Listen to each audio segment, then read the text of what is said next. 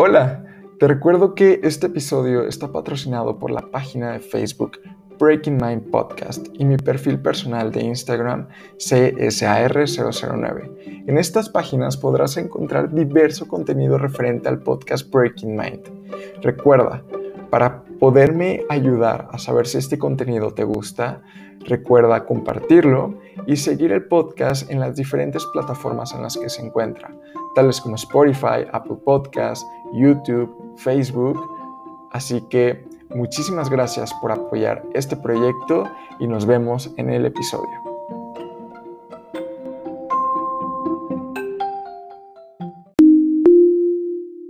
Listo. Ok, ya está grabando. Y... Vale. Entonces empezaré, ¿ok? Ok. Perfecto.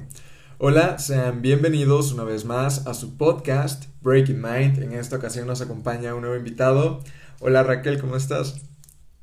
Hola, mucho gusto, estoy muy bien. ¿Cómo estás tú? Yo estoy muy bien, estoy muy emocionado por esta conversación. Me da mucho gusto que hayas aceptado y de verdad aquí valoramos mucho el tiempo que las personas se toman para venir a tener una buena conversación, a compartir ideas, historias es algo que para nosotros vale demasiado, así que muchísimas gracias a ti por acompañarnos en esta mañana y pues creo que estoy muy intrigado hacia dónde vamos a ir. Yo creo que pueden salir cosas muy interesantes de esta conversación. Ok, pues yo eh, también estoy emocionada. Perfecto. Pues para iniciar el episodio, por lo regular siempre eh, iniciamos con una pregunta, ¿vale? Una pregunta que lo inicia todo y esa pregunta es, antes que nada, puedes este, utilizar las palabras que tú gustes, no hay censura de nada en lo absoluto, así que como te sientas más cómoda de contestar. Sí, súper. ¿Quién es Raquel? Wow. no me esperaba esa pregunta. Pues creo que eh, Raquel es una mujer que, que cambia mucho, es una mujer soñadora, es una mujer, eh, creo que le gusta mucho ayudar y eso se ve en gran parte de, pues, de las decisiones de vida que, que, que llego a tomar. Eh, es una mujer que trato de conocer todos los días, de ser amable con ella, porque como todo en la vida, tiene muchas cosas buenas, tiene algunas cosas no tan buenas, pero creo que siempre estoy intentando conocer la Raquel actual, porque pues sí, es de muchos cambios. Wow, súper bien. Em, para poner un poco en contexto, Realmente yo, yo te conocí a través de tu trabajo, de, tu, de tus publicaciones en Instagram, me parecieron muy interesantes y realmente me dio mucha curiosidad porque desde hace unos meses he sentido como esta intriga acerca de los temas de la psicología, cómo es que afectan en, o sea, en la vida diaria de todas las personas y en muchas formas, eh, tanto en lo laboral como en lo personal y en lo social. Y creo que es algo que últimamente en redes sociales escuchamos mucho. O sea, se habla mucho acerca del amor propio, se habla mucho acerca de em, el, el autoconocimiento, pero creo que el abordar ciertos temas en redes sociales y quedarnos como que solamente con eso que vemos en redes sociales es una capa muy pequeña y demasiado superficial. Creo que estos temas se deben de abordar de una forma un poco más profunda y, y me agradó mucho el concepto del trabajo que haces en redes sociales porque es como un gancho que te incentiva a ir un poco más allá del tema y creo que eso es lo que necesitamos. Entonces, aquí te va una segunda pregunta. ¿Cómo fue, ¿cómo fue que, inició todo este, todo este proyecto? Pues mira, el proyecto de mi psicología realmente mm, yo creo que me voy a remontar un poco más atrás. Eh, con yo estuve anteriormente trabajando en la Universidad Autónoma de Nuevo León en una facultad Voy a omitir el nombre para poder hablar a gusto, para poder hablar a gusto de, de, lo que pasaba ahí. Pero bueno, inicio, me dan una oportunidad. La verdad, yo inicié ahí recién egresada. Eh, mm, toqué la puerta, no tenía yo conexiones con nadie dentro del mundo de, de la universidad, de la UNL. Entonces, básicamente, en mi facultad de psicología eh, hay una bolsa de trabajo. Fui, pregunté, oh, ¿tienen algunas este, opciones? Y me dijeron, no, están buscando en esta, en esta facultad. Y yo dije, ah, ok. Entonces fui, me presenté, mandé mi información, me hablaron luego, luego, fue una entrevista. Eh, total, para no hacer el cuento largo, me quedé y inicié una trayectoria ahí de 11 años laborales, en la cual la verdad sí fue una experiencia de muchas cosas mm, profesionalmente que me hicieron crecer bastante, humanamente también me hicieron crecer muchísimo, pero bueno, las cosas que te hacen crecer no siempre son las bonitas. Entonces también fueron aspectos muy positivos de personas maravillosas y aspectos muy negativos de personas horribles. Entonces, este, pues básicamente inicia el proyecto en todo este camino de, del yo inicia mi psicología RB desde el punto en el que sentía que ya no aprendía nada en donde estaba, desde, donde, desde la limitación, en el que ya había logrado alcanzar ciertas metas laborales internamente, las que me había propuesto las alcancé, que me costó, pues bueno, muchísimo. Entonces al alcanzarlas, ya después me sentí pues muy limitada en, muchos aspectos y entendía que es que ya la universidad no me lo puede dar, este lugar de trabajo no me lo puede dar, a lo mejor tener más personal no me lo puede dar. Aquí creo yo que ya era el yo crear mi emprendimiento. Ok. Y de ahí fue donde surgió mi psicología, me imagino. Ajá, justo de ahí, desde el punto en el que yo sentí que mi camino en, la facultad había terminado, que ya no podía yo a lo mejor brindar más en ese espacio y que yo necesitaba crearme nuevas, nuevas áreas de oportunidad, no sentirme ya limitada por, por ciertas situaciones que, bueno, pues todas las instituciones tienen sus propias reglas, sus limitantes, por supuesto, entonces ya no quería estar atada a eso. Ok. Mencionaste algo muy interesante y es el hecho de las circunstancias complicadas, que son las que te hacen crecer. Y eso me, hace recordar mucho lo que te comentaba acerca del el contenido en redes sociales.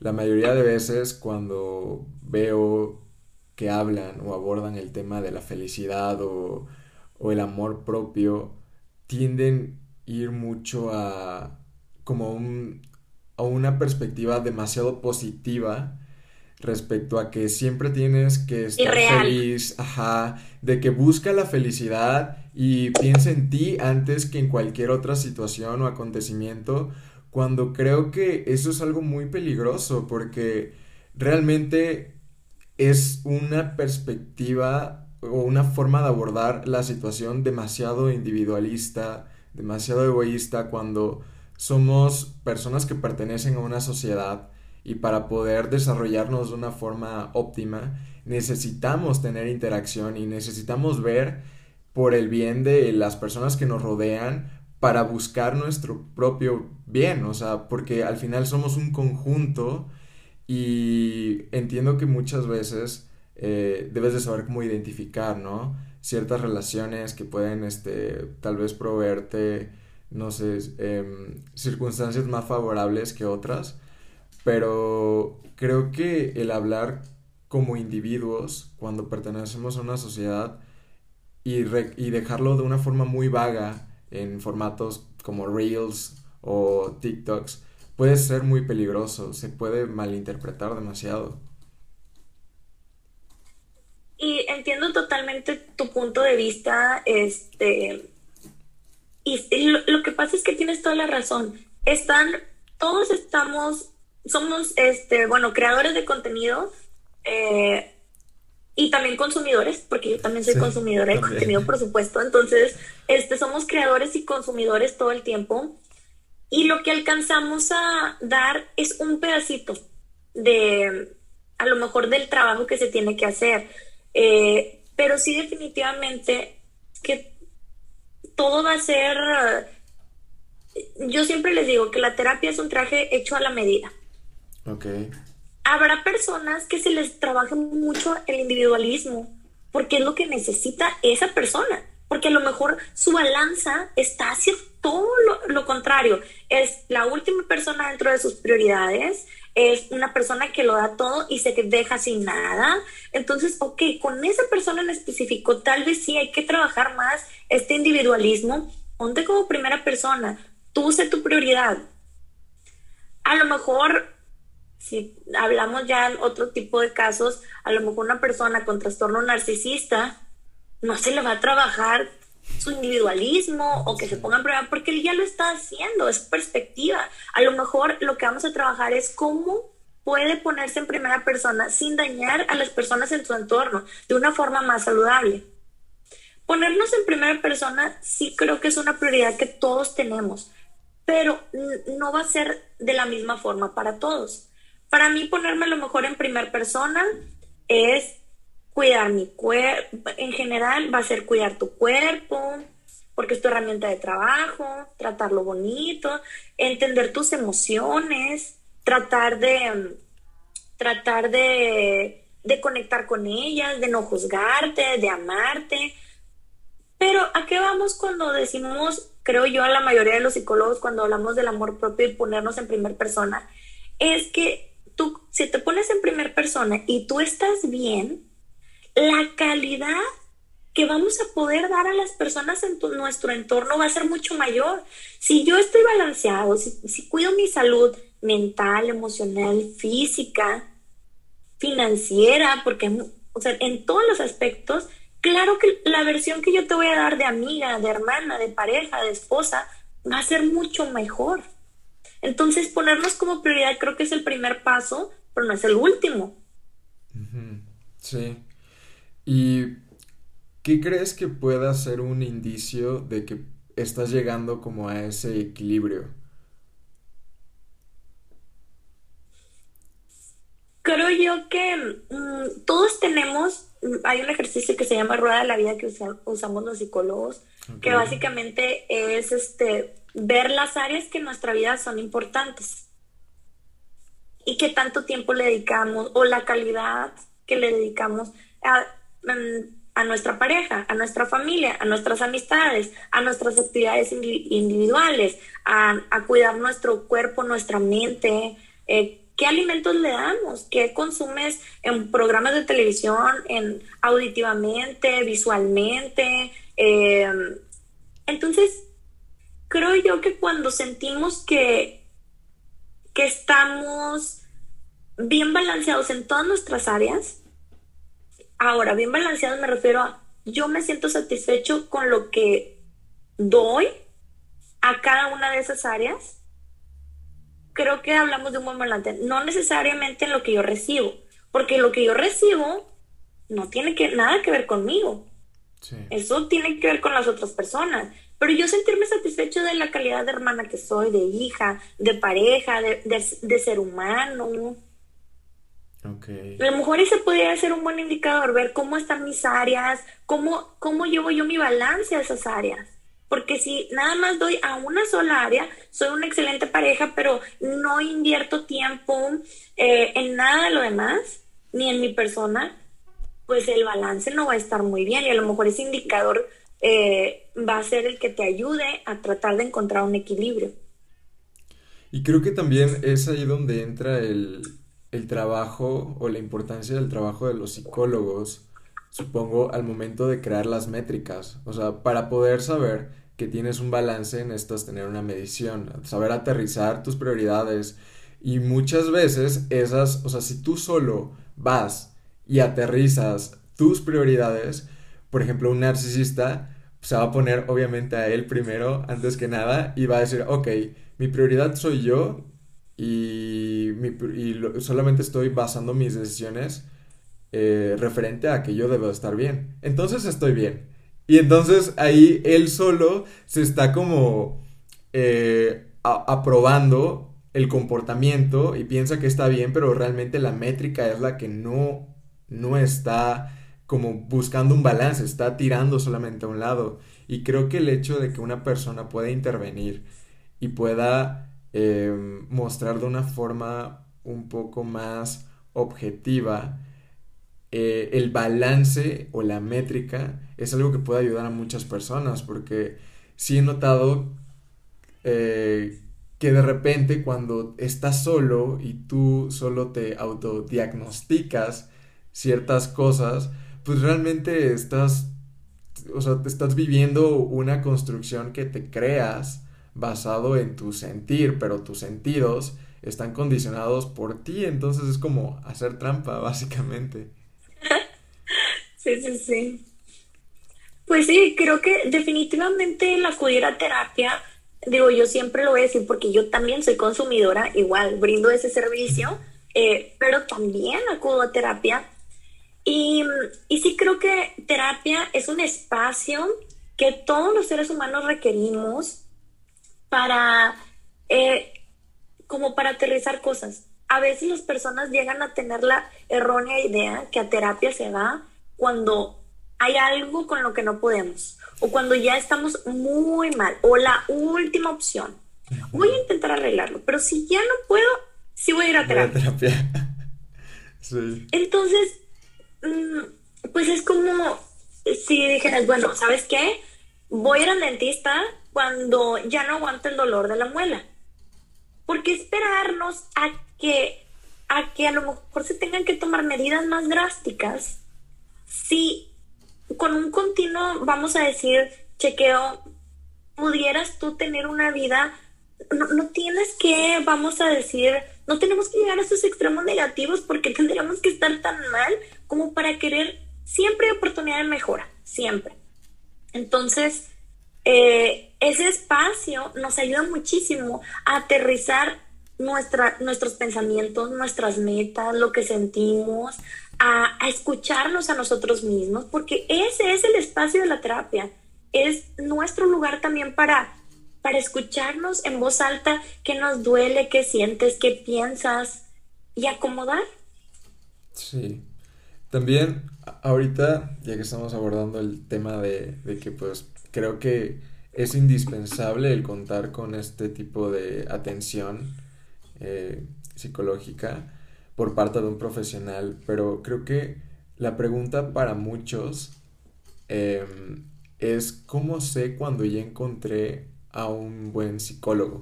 O sea, ¿qué es un buen psicólogo? ¿Cuándo puedo decir que realmente la persona con la que estoy acudiendo está llevando un trabajo correcto conmigo? Fíjate que esa es una muy buena pregunta Creo que mi principal tip que le puedo sugerir a la mayoría de las personas es que analices cómo te hace sentir ir a terapia. ¿Cómo te hace sentir esa persona? ¿Me siento en confianza? ¿Me siento a gusto? ¿Me da un buen feeling de, de poder externar lo que yo quiera? Obviamente es bien difícil dar ese primer paso porque es un extraño, es una extraña entonces, sí, definitivamente abrirnos a contar muchas cosas que a veces son eh, dolorosas, que a veces nos avergüenzan, eh, es muy, muy duro. Pero creo yo que sí es importante nosotros informarnos un poco de qué, qué cosas no debe de hacer un psicólogo para empezar, para nosotros entender, ok, esto no debe de pasar en terapia y eso te va a ayudar. Ok, no ha hecho ninguna de estas cosas, es un buen indicador. Es un buen indicio. Eh, y segundo, sí creo que cómo te hace sentir. Hay personas que la verdad son eminencias muy inteligentes, que tienen mucha preparación académica, pero lamentablemente si no logramos hacer que la persona se sienta a gusto, si no logramos conectar con esa persona, pues no es para ti.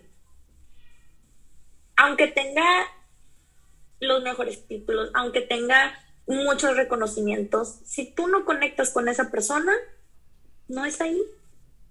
Sí, y creo que eso aplica en cualquier tipo de relación, ¿no? O sea, ya sea, por ejemplo, buscando un psicólogo o trabajando en alguna empresa, si no logras conectar con la ideología o la filosofía de, creo que es como cierta alarma de que probablemente podrías encontrar una mejor situación para ti en ese momento. Fíjate, yo digo, a lo mejor hablando de la rama médica en otro índole, pero este, yo tenía una ginecóloga muy buena, muy preparada, muy tenía un montón de títulos en su pared y, y no dudo de su capacidad, por supuesto, pero no me hacía sentir tan bien, como que algo, a lo mejor en su persona, eh, cuando me recibía o cuando me atendía, mm, si tú has alterado por cierta situación o porque es la primera vez que estás experimentando algo y te da miedo, eh, pues esperas, yo en lo personal busco a alguien que me haga sentir que todo va a estar bien. Ella no me hacía sentir eso, entonces cambié de ginecóloga nadie me la recomendó, fue así que, bueno, pues encontré esta, ok, vamos a ver. Eh, y súper bien, o sea, al contrario, se llama Heidi. Pero me encanta ir con ella porque, saludos Heidi, eh, me encanta ir con ella porque me hace sentir súper a gusto, eh, no, me hace sentir que le puedo preguntar cualquier cosa y, sí, claro, ella me da lo que yo busco en una ginecóloga, paz y tranquilidad. Entonces, yo voy con un problema, mm, mm, tuve un mioma hace, hace unos años, entonces fui con ella de que, oye, no pasa nada, todo va a estar bien, ok. Busco eso en, en, en, una doctora, que me haga sentir todo va a estar bien. Sí, como... Yo ya soy la preocupona. Saber que realmente, o sea, estás acudiendo a un lugar donde vas a recibir esa atención y y ese apoyo, ¿no? Ese soporte que estamos buscando cuando, cuando estamos en situaciones en las que no sabemos eh, qué está pasando, o sea, buscamos respuestas. Y creo que igual debí de haber hecho esta, esta pregunta antes, pero ¿cómo fue que, que te fuiste por la psicología? ¿Cómo fue que encontraste el valor en, en todo este tema, en todo este, en esta ciencia? ¿Cómo? Fíjate que, mm, digo, yo creo que esto nos vamos a remontar a años más jóvenes de mi vida, pero básicamente creo que cuando eh, siempre me gustó los temas de la comunicación. Ok. Creo que siempre, eh, cuando pensaba, no sé, en la secundaria, ay, ¿qué vas a hacer de grande? O que te pones a pensar esas cosas. No voy a ir a mi infancia porque ahí creo que, pues nada que ver. este, pero sí, pues eso. En, mi infancia quería ser antropóloga porque decía, ay, como Indiana Jones. Pero, pero bueno, vas creciendo y, y, mi perspectiva fue cambiando y yo veía que, eh, pues tal vez algo, algo con las personas. O sea, sabía que era un trabajo que tuviera que ver con las personas, pero no sabía exactamente qué. Cuando yo a la prepa, me acuerdo que nos ponen a hacer un ensayo porque me encantaba leer, eh, me gustaba mucho, mucho leer. Entonces, me acuerdo que pusieron, van a hacer un ensayo de lo que quieran. Ah, ok, perfecto. Entonces, yo me fui a la biblioteca y encontré un libro que hablaba de los sueños. Ah, qué interesante. Y es un libro de Freud, era un libro de Freud. Ok.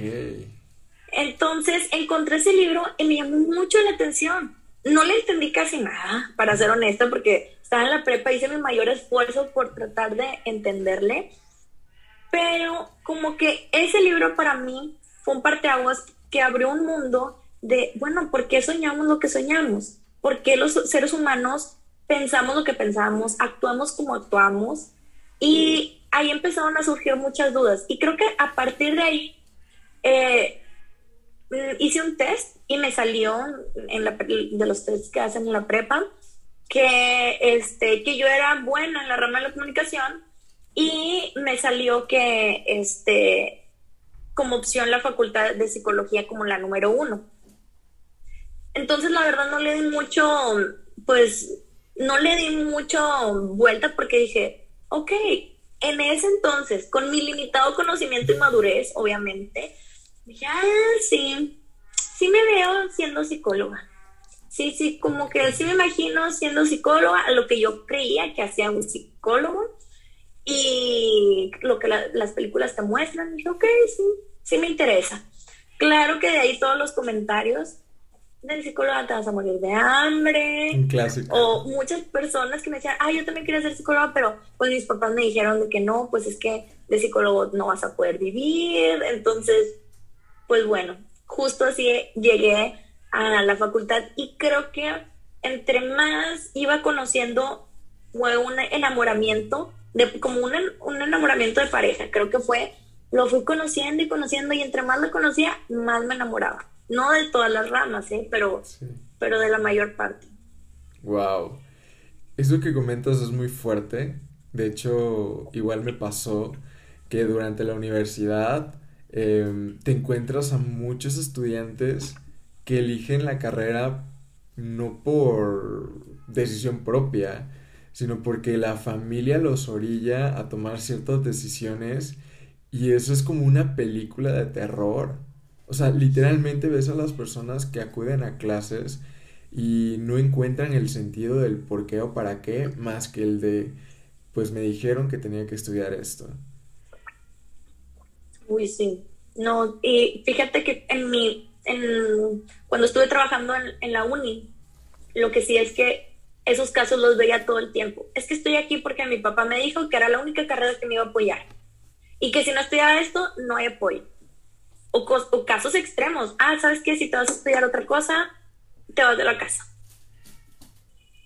Entonces, sí dices, bueno, no sé qué miedo pensar o, que, que, estos padres, digo, no voy a juzgar, pero sí creo que es bien fuerte el tomar la decisión de lo que otra persona va a elegir de, mm, pues, de carrera, porque creo que estás agarrando entonces tú la responsabilidad de que si algo no sale bien, tú fuiste partícipe de eso.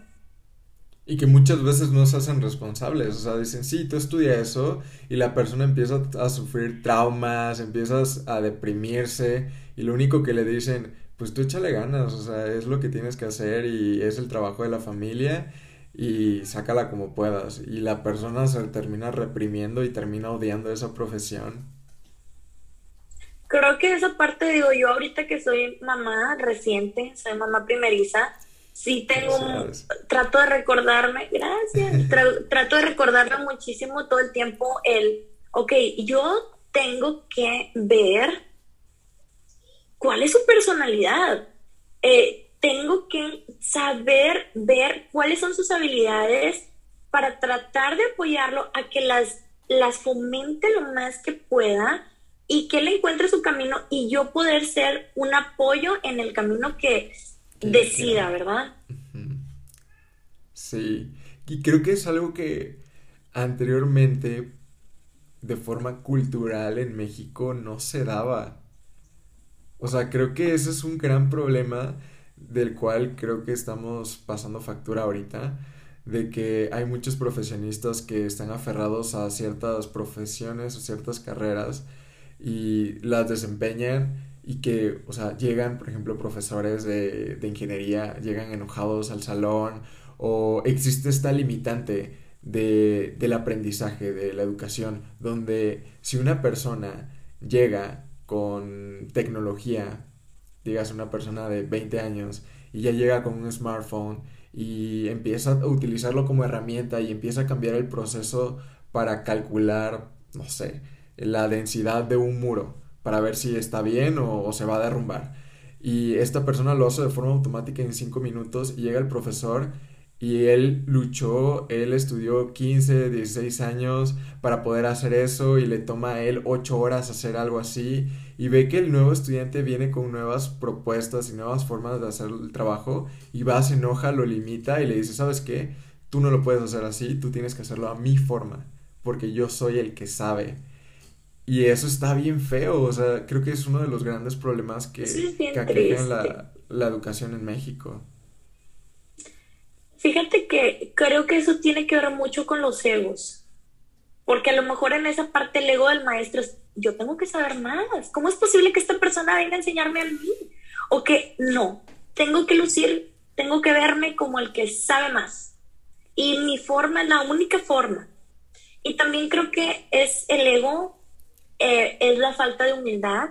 Todos los seres humanos necesitamos cierta humildad de entender que no lo sabemos todo, que siempre el mundo va a ir en constante cambio y tenemos que tener, desarrollar esa humildad de, de que no todo lo vamos a saber, que podemos seguir aprendiendo y que formas que antes eh, se tenían a lo mejor, pues ya no van a ser, eh, pues ya no, ya no se utilizan. La verdad es que las nuevas generaciones, por ejemplo, en esta parte, sí creo, en, hablando de la salud mental, es que gracias a las nuevas generaciones, ahorita se le da mucho empuje a la salud mental, se le están quitando muchísimos tabús, creo que más personas logran externar, ah, yo voy a terapia, y no como antes, que generaciones, eh, vamos a decir, baby boomers, eh, ah, no, no, no, no, no digan nada, es que esa persona hace terapia. Entonces, ajá, no, pobrecito, o quién sabe que tiene, pero va con el psicólogo. Entonces, cosas donde se veía hasta como un insulto. Ah, debes de ir a terapia, ve al psicólogo, o como si fuera algo negativo, pero sí creo que estas nuevas generaciones cada vez te enseñan más que en todos los sentidos. Yo estoy muy contenta de ver las nuevas generaciones eh, en cuanto al feminismo, en cuanto a temas de salud mental, de cómo lo están llevando a cabo, de en cuanto también a esta parte de, de la inclusividad en, en, todos los sentidos. Eh, me agrada mucho ver esa parte. Sí, creo que estamos como en un periodo de transición donde e, es como una, una bomba de, de inclusividad eh, donde estamos intentando este, integrar al mayor grupo de personas que se sientan identificados de formas diferentes y, y abrirles la puerta de, bueno, ¿por qué no? O sea, si tú te sientes como te sientes y quieres ser reconocido como cierta persona, ¿por qué no? O sea, ¿cuál es el problema? ¿En qué me perjudica a mí el reconocerte de cierta forma como tú quieres ser reconocido? Y creo que es algo muy importante. Es algo que igual creo ha explotado de una forma muy rápida, que ha podido incluso a veces hasta deformarse. Em, por ejemplo, en el caso del feminismo, que en principio es como el poder integrar a la mujer de la misma forma que al hombre, que no exista esa diferencia y que existe esa igualdad y poder hacer valer la voz de todos, pero también reconociendo el hecho de que la mujer ha sido reprimida durante el gran periodo de la historia y poder eh, ponerlo en, primer plano, o sea, poder hacer que todos aceptemos que eso existe, que ese es un problema y que tenemos que llegar todos a esa equidad. Y a partir de ahí han salido muchos discursos como distorsionados, como anteponer a la mujer sobre cualquier otra cosa, este, no sé, reprimir al hombre, que es como que otro gran tema que está sucediendo.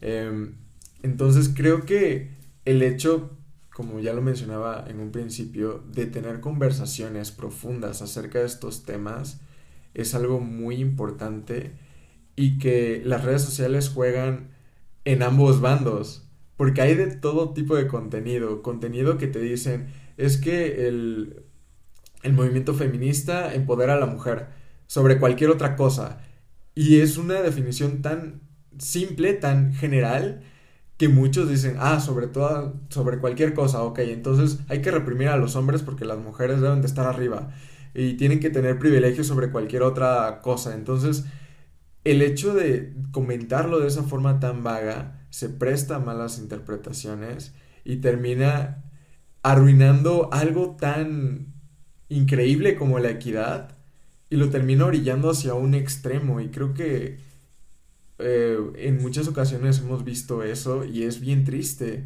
porque ves a mujeres que entienden y a hombres también que entienden el concepto de equidad y que muchas veces son como la mayoría silenciosa y la minoría más ruidosa son los que terminan distorsionando todo y es como, ¿por qué? O sea, cuando se debería de hacer valer, em, pues, el principio real de la causa, que en este caso, por ejemplo, debería ser la equidad. Claro. Fíjate que aquí sí, sí creo yo que, que hay, eh, digo, también creo que mm, al final del día una palabra para todos va a significar diferentes cosas. Tiene que ver mucho con nuestros paradigmas que cada persona traemos cargando. Entonces sí creo que a lo mejor la palabra feminismo para mí va a representar esta lucha por la equidad, eh, esta lucha por tener los derechos que merecemos como seres humanos, el, tener oportunidades laborales, financieras, eh, de una forma equitativa. Entonces, eh, sí creo que las palabras para cada persona pueden significar diferentes cosas. Yo cuando veo algunos puntos donde a lo mejor no estoy de acuerdo, sí trato de recordar, bueno, es que también no sé qué circunstancias esa persona pasó, vivió, eh, siente, para que a lo mejor lo esté externando de esa manera. Entonces creo que aquí a todos nos toca ser respetuosos con, con cómo las personas a lo mejor quieran externar esta, esta lucha contra, al final del día, pues contra la opresión, contra los malos tratos, contra la violencia. Eh, digo, desde mi privilegio como, eh, como afortunadamente, bueno, pues eh, tengo, Mm, hay muchas cosas que yo no he vivido. Entonces, sí creo, o hay otras cosas que a pesar de mi privilegio, pues no, sí, sí las he vivido. Eh, pero sí veo que a lo mejor otras personas esa palabra del feminismo la vivan de otras formas porque tienen otras experiencias de vida y a lo mejor les toca luchar más. Esa es la verdad. Sí. Creo que... Pero sí creo que los, los hombres también he visto que eh, a mí me gusta mucho cuando escucho hombres que hablan bonito, cuando escucho hombres que hablan positivo del feminismo, me encanta escuchar esa parte porque eh, no porque ellos, ustedes como hombres lo, lo, puedan dar, pero sí creo que todos como seres humanos necesitamos participar cuando hay una injusticia para, para ser parte de la solución. Sí, Sí, de hecho, creo que igual eso ha sido un gran tema, este, que al menos yo he visto desde fuera, como, como hombre, este, que muchas mujeres se cuestionan de si incluir a los hombres o no en movimientos feministas o en la lucha del movimiento feminista. Em, no sé, em, hay veces que veo que sí terminan excluyendo a los hombres y termino respetando esa decisión porque al final se supone que es para ustedes y es por ustedes que se está haciendo la lucha y si en algún momento deciden eh, participar de forma individual o tal vez eh, individual de forma parcial, pues está bien, o sea, están en todo su derecho. Este, pero no sé, sí noto que existe como esa, esa cuestión de que aún no terminan de definir si debería ser buena idea o, no el incluir a todos. Y fíjate que yo la primera marcha que fui, bueno, la, la primera marcha, nada más he ido a una, porque luego pasó la pandemia. Entonces, este, pues la primera marcha que fui, mm, yo sí sentía la obligación de ir y sentía este deber de acudir, pero en ese momento eh, te soy súper honesta, creo que me hubiera gustado mucho que mi pareja me pudiera haber acompañado en ese momento. Eh, yo, en, en, ese momento, esa, esa primer marcha que yo fui, yo estaba embarazada. Entonces, como que sí sentía, sí quería que, que mi pareja me acompañara. Y como que no entendía, te digo, esa Raquel, esa versión mía pasada, no entendía ¿por qué? O sea, de que, pero ¿por qué no nos pueden acompañar? O sea, a, mí sí me gustaría, porque la verdad es que el día de hoy mi pareja es una persona que ha crecido mucho en este ámbito y que se ha, este, vamos a decir, se ha adaptado, ha querido hacer cambios en cuanto a esta cuestión de la, de la equidad. Pero, pero ahorita, digo, no lo llevé porque dije, no voy a hacer que lo manchen de pintura o algo, entonces de que mejor tú quédate en casa. ¿eh? Pero ahorita sí entiendo, mi versión del día de hoy sí entiende que las mujeres sí necesitamos el espacios donde sean solo de mujeres, en donde podamos hablar de estos temas y que sí, que sí estamos, mm, vamos a decir, tratando de decir que en el mensaje que nosotras, eh, que estamos buscando esta equidad, pues tal vez no, tal vez el mensaje en sí es que nosotras nos apoyamos y que estamos aquí buscando esa equidad sin necesidad de los hombres, eh, simplemente porque somos seres humanos. Entonces creo yo que ahorita me entiendo totalmente el por qué buscamos espacios donde se escuche la voz de la mujer exclusivamente. Sí, sí, y tiene completo sentido, o sea, em, a pesar de que, por ejemplo, puedan tener vínculos, por ejemplo, tú con, con tu esposo, em, realmente el acto per se de que todas las mujeres se vean unidas, salgan y demuestren su, de cierta forma, su poderío, su, su individualidad, no por ser eh, per se mujeres y que porque, o sea, sí, sí porque son mujeres, pero no que porque sean mujeres no puedan hacerlo creo que el hecho de que tantas mujeres se pongan de acuerdo y se organicen de una forma tan bien y que puedan hacerlo es demostrar, oye, ¿sabes qué? Si todo este tiempo hombres han salido y, han estado por encima de los reflectores mucho tiempo, que sepan que nosotras igual podemos. Creo que ese es el mensaje al momento de tomar esa decisión, ¿no? Y creo que es algo que también Mm, creo que por el hecho de la comunicación, por la comunicación tal vez un poco atrofiada, hombres y mujeres pueden interpretarlo de una mala forma. Porque si me tocó leer en redes sociales comentarios de, de, hombres diciendo, ¿cómo es que buscan la equidad y nos hacen a un lado?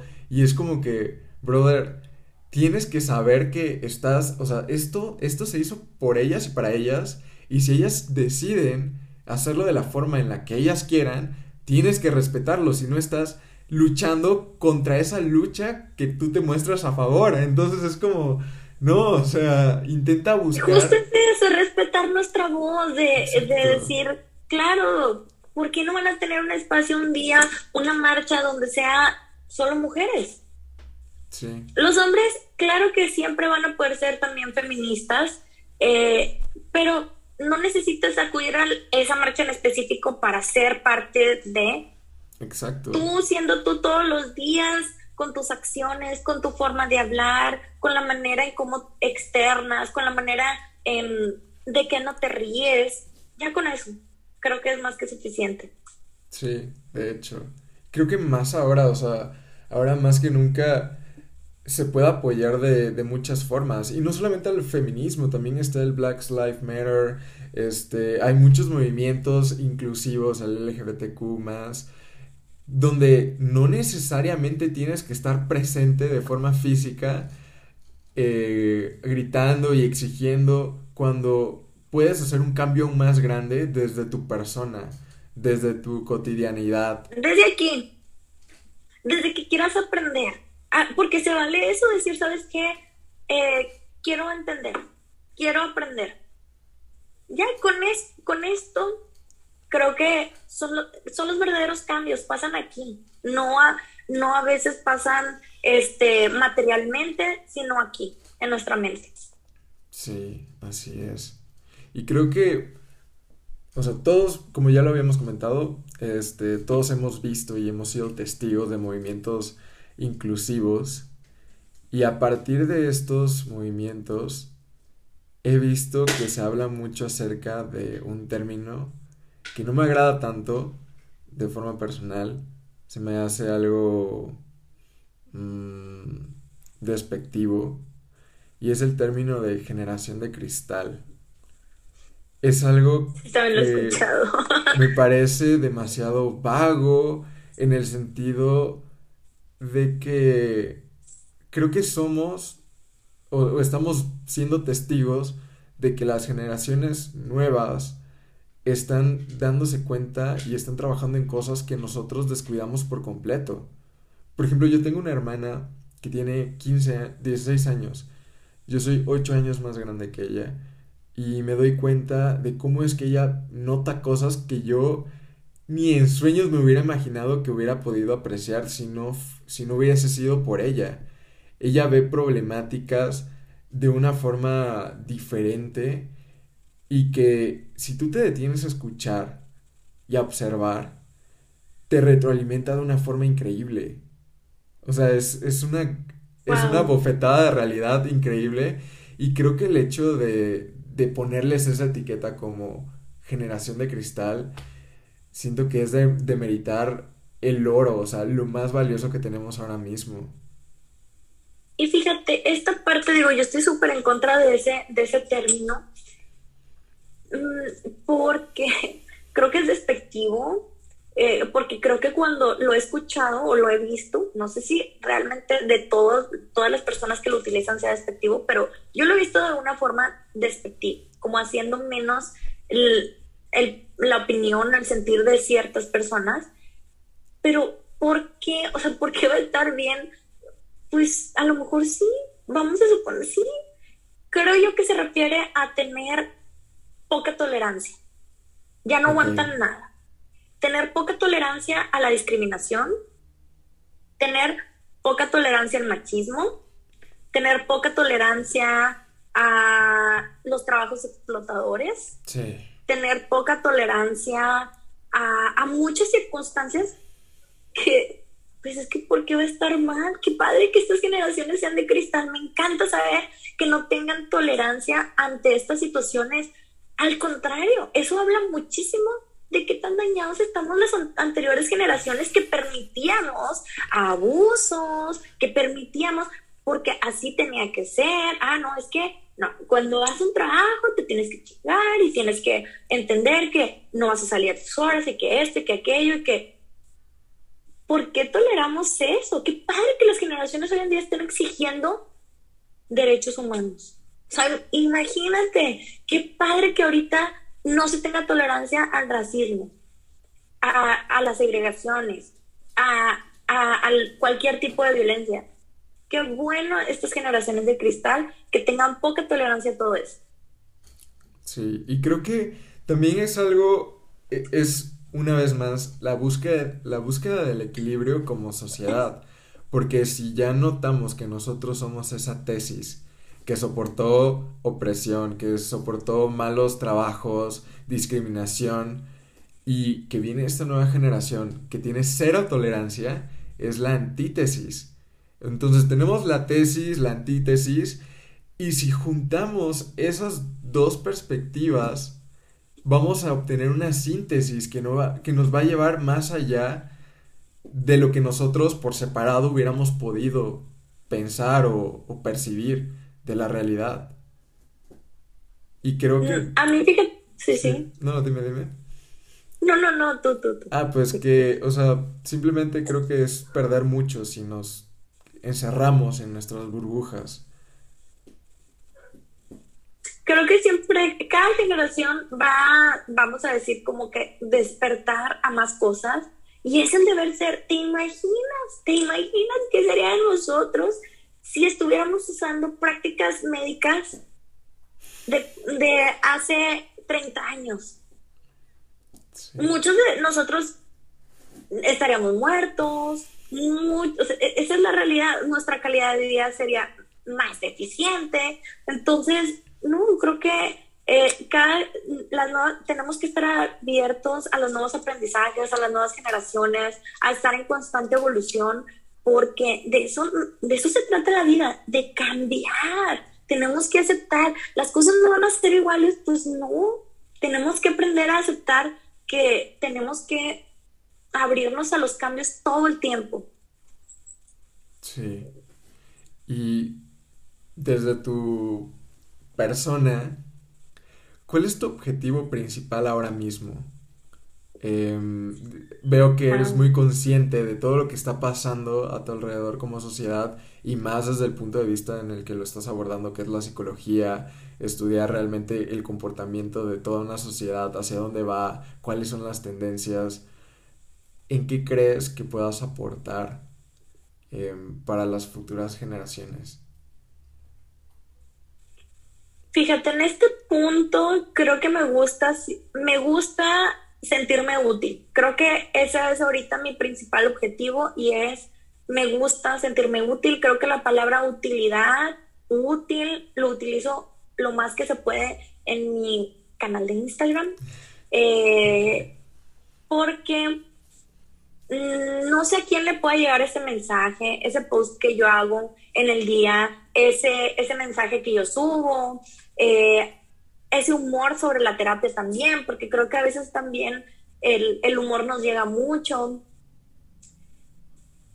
Pero me gusta pensar que para ciertas personas les de utilidad la información que yo brindo. A lo mejor eso va a ser el pasito que les ayude a acudir a terapia. Creo que esa es la parte que del por qué lo hago, eh, todo el contenido que creo, que subo, que le dedico tiempo, la intención es que le sea de utilidad a alguien. No para que ya no tomo terapia, porque obviamente tú, tú, lo dijiste excelentemente, es un pedacito y no para todos va a servir igual ni va a significar lo mismo. Creo que todos necesitamos la terapia para que sea un traje hecho a la medida para nosotros, pero sí creo que mi principal aportación en todos estos cambios es abrirme a, a seguir entendiendo, a seguir aprendiendo, a no quedarme este, estancada y que con ese aprendizaje poder ser de utilidad. Sí, y creo que ahora en tu nuevo papel como mamá, me imagino, sientes aún más que nunca como esa, esa necesidad de, querer dejar un, un, mundo mejor, supongo. Sí, fíjate, sí creo yo que es este, pues, creo que hay ciertas cosas que siempre van a estar presentes al final de los tiempos. Tal vez me equivoque, a lo mejor no, eh, pero la injusticia creo que va a ser algo que siempre va a estar presente en la humanidad. Pero sí me gustaría pensar que yo como mamá, mm, hasta donde se pueda, estoy tratando de generar herramientas que le permitan poder afrontar las cosas o los momentos difíciles de la vida. Creo que tal vez no es cambiar el mundo, pero sí, sí a lo mejor es este como comprender que el mundo en generalmente no creo que vaya a cambiar ciertas cosas, a lo mejor ciertos derechos sí, pero las injusticias aún así van a seguir porque históricamente siempre han existido, es parte creo que de la naturaleza humana, el, el algunas personas este, puede ser ventajosas. Entonces, yo creo que como mamá, mi punto es que entiendan la vida como es. O yo, yo, mi hijo es hombre, entonces también sí me interesa mucho generarle valores, me gusta mucho, eh, digo, de broma, hasta de broma platico yo con mi esposo de algunas cosas que, ay, sí, no, cuando León, se llama León, cuando León tenga novio, ay, no, yo, yo lo voy a educar para que mi hijo, porque no que todo lo tenga que hacer, cada quien va a hacer lo que quiera. Y, y él también va a hacer lo que quiera. Pero ahorita mi idea de que no, quiero que él sea súper caballeroso y que sea un, un chavo que trate súper bien a su pareja y que, y que sea súper este, funcional ¿A qué me refiero con funcionar? Pues que también él sea un ser humano independiente que planche, que cocine, que... Porque el, principal beneficiado de eso va a ser él, ¿verdad? Sí. Pero bueno, esa es mi idea ahorita. Ojalá que él, también perciba algo positivo de eso. sí, creo, creo que lo que tú comentabas acerca de, de poder canalizar esas aptitudes que él vaya desarrollando con el tiempo y esos gustos, canalizarlos a algo en pro para su desarrollo es pieza clave. porque, o sea, yo igual lo veo mucho con, con mi hermana menor, pasamos mucho tiempo juntos y de repente llega y me dice, oye, ¿sabes qué? Hoy quiero dibujar. Le digo, va, dale. Lo prueba, este, experimenta y después me dice, oye, hoy quiero cocinar. Le digo, va, ve, ¿qué necesitas? ¿Quieres algo? Y ya me dice, no, sí, va, lo intenta. Y entonces en ese proceso donde tú incentivas a que lo intente, es creo donde ella se puede descubrir.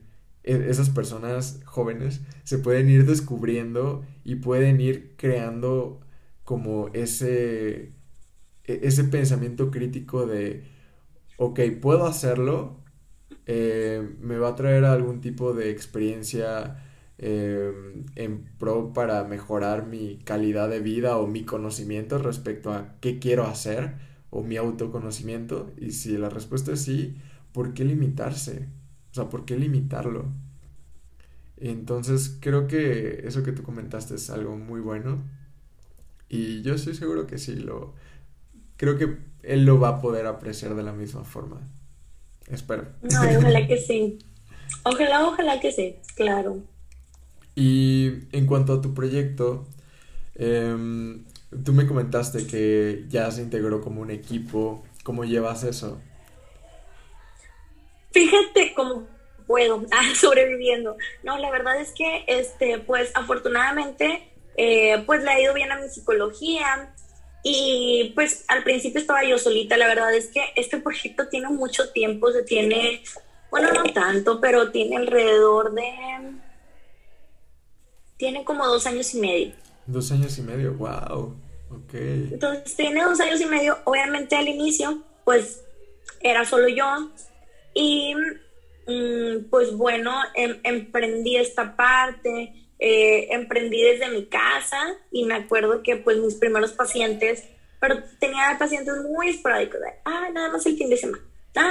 y yo eh, arreglé un área de, de, de, mi, de mi casa y aquí los recibía y me encantaba poder verlos, pero luego fue creciendo un poquito más la demanda, entonces, ok, ya no nada más eran los fines de semana, también era entre semana, en las noches, después de que yo ya salía de mi trabajo, eh, ok, y luego ya los veía, pero luego, pues pasa lo de la pandemia y empecé a, a hacer este, esta dinámica que fuera en línea, tomé un curso para para el manejo de terapia online. Entonces también eso me permitió el entender cómo era la terapia en línea, eh, el manejo de la terapia en línea, porque también pues requiere cambios, no es lo mismo que presencial. Entonces ya cuando terminé eso, ya abro la terapia en línea y empezó la pandemia yo ya lo llevaba a cabo antes de la pandemia. Pero después viene la pandemia, yo estoy embarazada, entonces cambio completamente, no veo a nadie, porque pues era cuando inició la pandemia, yo tenía apenas, no me acuerdo si tenía tres meses de embarazo cuando inició la pandemia, entonces yo estaba muerta de, de miedo y a todos mis pacientes presenciales les dije, no los puedo ver, la pandemia, entonces como ven, eh, pero yo ya llevaba a cabo ventaja, por así decirlo, porque yo ya tenía eh, cursado el manejo de terapia en línea. Y yo ya, lo, yo, ya lo llevaba a cabo, simplemente lo implementé 100%.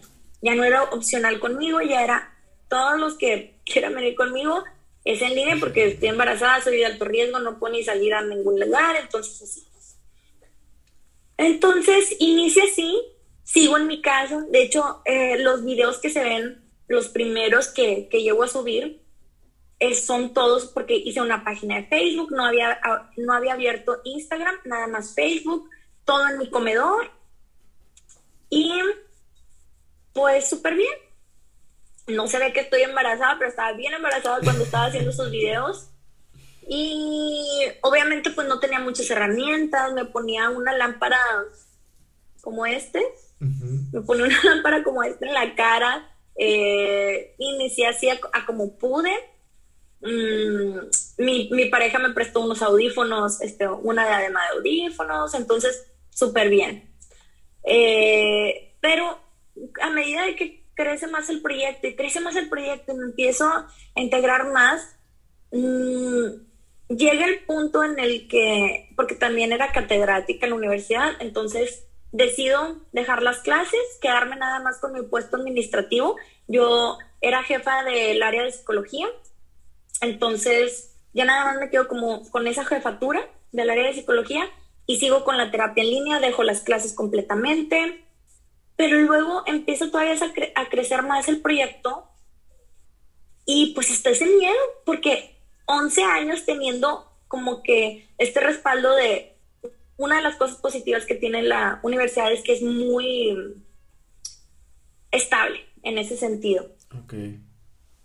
Entonces, perder esa estabilidad y decir, ok, ¿sabes qué? Ya estoy sola, ya no va a estar esto constante de que tu sueldo va a estar aquí quincenalmente, como siempre, que tú ya te sabes tus prestaciones, que ya, pues, es era algo fuerte para mí el, renunciar.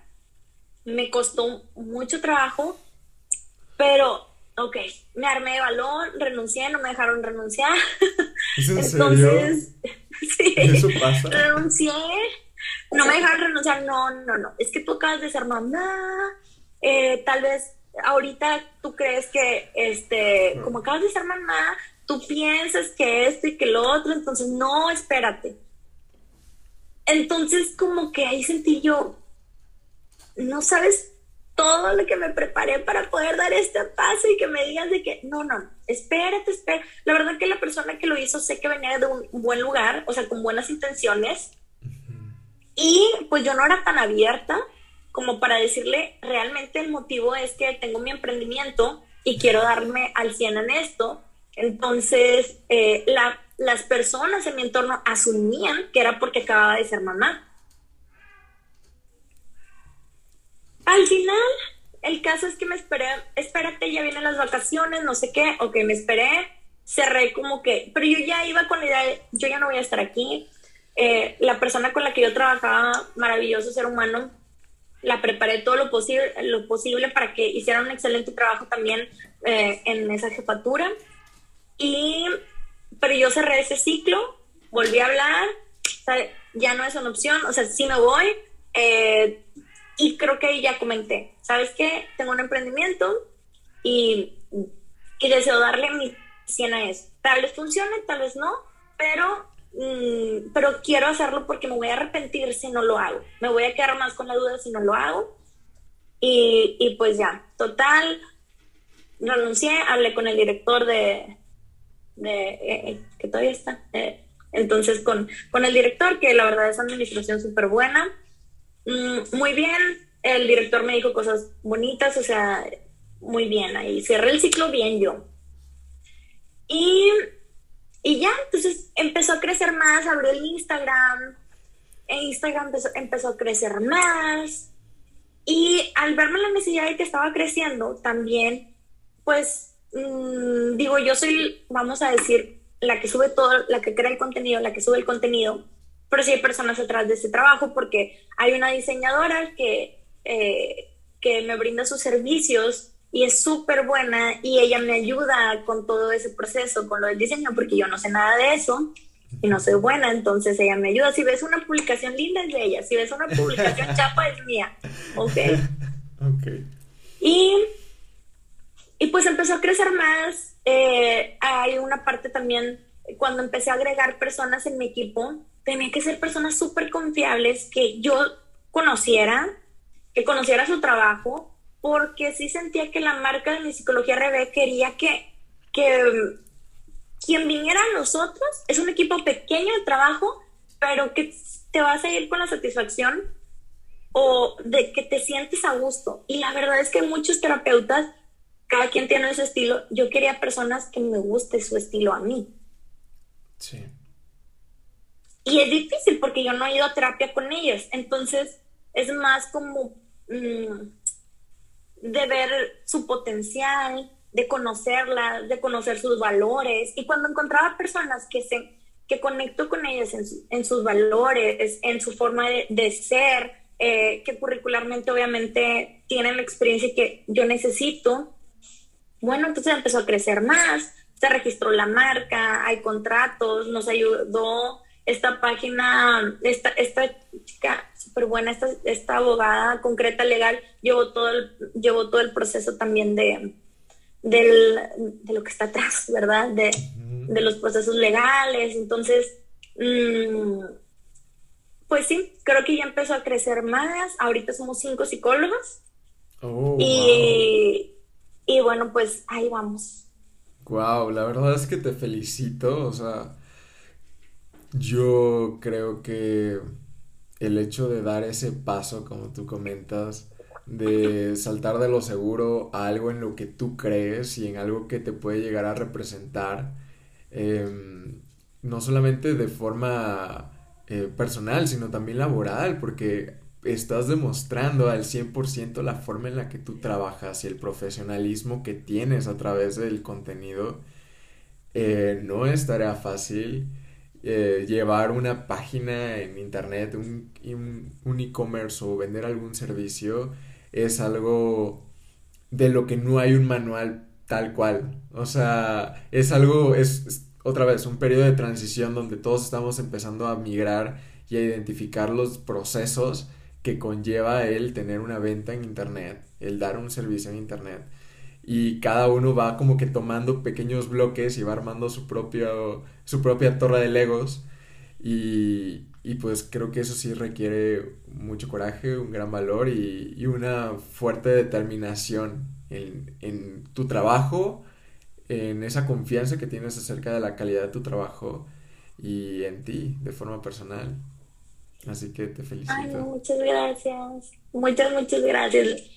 La verdad es que sí me siento muy agradecida y muy bendecida por, por las personas que, pues, que apoyan el proyecto de mi psicología, todos los que han sido parte de, que han aportado algo y por el, por el soporte que yo tengo en mi entorno en mi vida, digamos, real, en la vida real. Creo que también tengo un súper soporte. Em, y, y bueno, también creo que los comentarios que las personas me dan, siempre intento, siempre intento tomar lo positivo. Cuando alguien, afortunadamente no han sido muchos comentarios negativos, pero cuando alguien ha hecho un comentario, vamos a decir, este, también pues no positivo, vamos a decirlo así. Este, ok, trato de ver de dónde viene, fuera del coraje, fuera de esa situación, verlo más allá y ver cómo se puede aplicar. Ok, sí, o sea, es cierto, al final, cuando alguien te da un comentario de ese tipo, donde sabes que viene desde un punto de vista... Que le pega tu ego, de que, ¿cómo me dijo eso? Entonces, creo que esta parte, este, son bien recibidos todos los comentarios. Obviamente hay algunos que no nos agrada escuchar, no nos agrada leer, pero eh, definitivamente sí creo que me impulsa a tratar de hacer las cosas mejor. Ese tipo de, comentarios, em, digo, no han sido muchos, pero los que han sido hablan más de la situación administrativa. Por ejemplo, no sé, recibí un comentario que, ah, es que una vez te escribí y ya nunca me contestaste. Entonces, ah, sí, o sea, mm, discúlpame, eh, voy a poner más atención, eh, estoy tratando de mejorar mis procesos, de llevar esta parte administrativa lo mejor que puedo, pero agradezco tu comentario. Sí. O en, una ocasión, en alguna ocasión un error en donde no se agendó una persona entonces, pues obviamente yo sé lo que significa para la persona porque yo también he estado atrás de eso, de estar esperando con tantas ganas tu terapia y que no vaya a pasar por alguna situación porque no se agendó correctamente, porque a lo mejor no revisamos horarios y tú estás en, en Europa y nosotros estábamos en México y ya no me di cuenta que, que el cambio horario no se adecuaba. Entonces, bueno, estoy tratando de, de mejorar todos esos procesos, de ser muy justa, de ser muy de, tratar de que la persona se sienta escuchada, no negar nunca el cómo se sienta esa persona y, y bueno, pues mejorar. Ese es nuestro, nuestro deber. Es una mejora continua, ¿no? Es real, sí, sí. Súper. Pues Raquel, vamos llegando al final del episodio, pero no nos podemos ir sin antes tú nos compartas algún libro, película, álbum de música que tú consideres que pueda compartirnos cierta ideología o cierto mensaje con el que tú te sientas identificada. Es una forma en la que la audiencia va a poder conectar con esa parte tuya que tú quieras compartir con nosotros. Wow, qué padrísimo. Mm. ¿Me dijiste libro, película o? Este, música o serie de televisión, cualquier medio con el que tú creas que puedas compartir un mensaje. Fíjate que eh, hay un libro que, me gustó mucho, que a mí me hizo, eh, se llama El hombre en busca del sentido. No sé si... se llama El hombre en busca del sentido. Ese libro, hijo, eso, se me olvidó el, autor, El hombre en busca de sentido, es de Víctor Frank. ya me acuerdo. Perfecto. Es de Víctor Frank ese libro es, este, es biográfico y habla de una persona que le pasan ciertas situaciones de vida muy fuertes, muy severas, pero al final del día creo que es, este, ¿qué hace con esas situaciones él? Lo que es maravilloso, no lo que pasa, sino lo que él hace con esas experiencias de vida. Entonces, creo que Mm, todos los seres humanos debemos de leer ese libro, aunque sea una vez en toda nuestra vida, eh, para agarrar una perspectiva de lo que nosotros podemos hacer. Mm, fíjate que de películas, a lo mejor una película que a mí me, que yo considere que les pueda compartir, que soy amante del género del horror, entonces no creo que de eso puedan agarrar nada. No, pero está muy bien. Yo, igual soy muy fan del horror. ¿Ah, sí? Ay, soy súper, no, hombre, luego nos echamos a platicar porque soy súper, súper fan, o sea, amo, amo esas, este, amo todo el, todo el género del horror, pero a lo mejor una película que pueda ser de utilidad,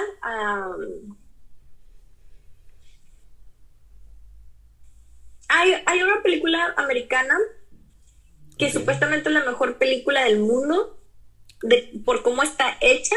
Ok. Que se llama, soy súper cinéfila, este, Ciudadano Kane. Citizen, Citizen Kane. Ciudadano Kane. Esa película es muy viejita, es en blanco y negro, es estadounidense, pero creo que al final lo que representa, o sea, o el mensaje que te quiere dejar eh, pues yo creo que es, significativo. Mm, entonces está, mm, pues a mí me agradó, ¿no? Entender la importancia de la vida, ¿no? De eh, a lo mejor acumulamos cosas, materiales y nos enfocamos en a veces en no lo importante. Ok, perfecto. Me agrada, de hecho yo igual este soy cinéfilo, de corazón. Me encanta mucho este, poder encontrar directores nuevos, explorar a veces esas películas de antaño que, que resuenan mucho en Hollywood, que es como viajar en el tiempo. Está muy, muy interesante. Sí. pues bueno, entonces hemos llegado al final del episodio. De verdad, muchísimas gracias Raquel, pero tampoco te puedes ir sin antes compartirnos eh, en dónde podemos encontrar tu trabajo, ya sea Instagram, Facebook, YouTube? Pues fíjate que Facebook ya no le di el seguimiento porque Instagram consume todo mi tiempo, pero este, véanme en Instagram, eh, pueden ver este, las publicaciones, el trabajo que hacemos eh, y se llama Mi Psicología RB. Así estamos en Instagram, Mi Psicología RB. Me va a dar mucho gusto si pasan por ahí, si me saludan, y pues agradecerles, agradecerte mucho el espacio y tu paciencia para, para vernos el, día de hoy. Muchas gracias por invitarme, César. No, de verdad, para mí es un placer poder tener estas conversaciones y poder encontrar a personas tan agradables y tan interesantes que estén dispuestas a compartir su opinión. De verdad, yo lo valoro mucho. Em, y también a la audiencia, eh, muchas gracias por estar una semana más en su podcast favorito, Breaking Mind. Y esperen el próximo episodio la próxima semana. Eso sería todo. Nos vemos. Bye. Ya con eso acabamos.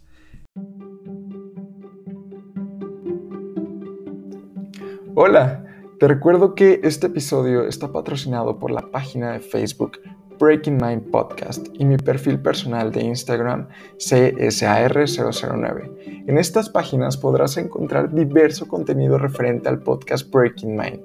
Recuerda, para poderme ayudar a saber si este contenido te gusta, recuerda compartirlo y seguir el podcast en las diferentes plataformas en las que se encuentra, tales como Spotify, Apple Podcasts, YouTube, Facebook.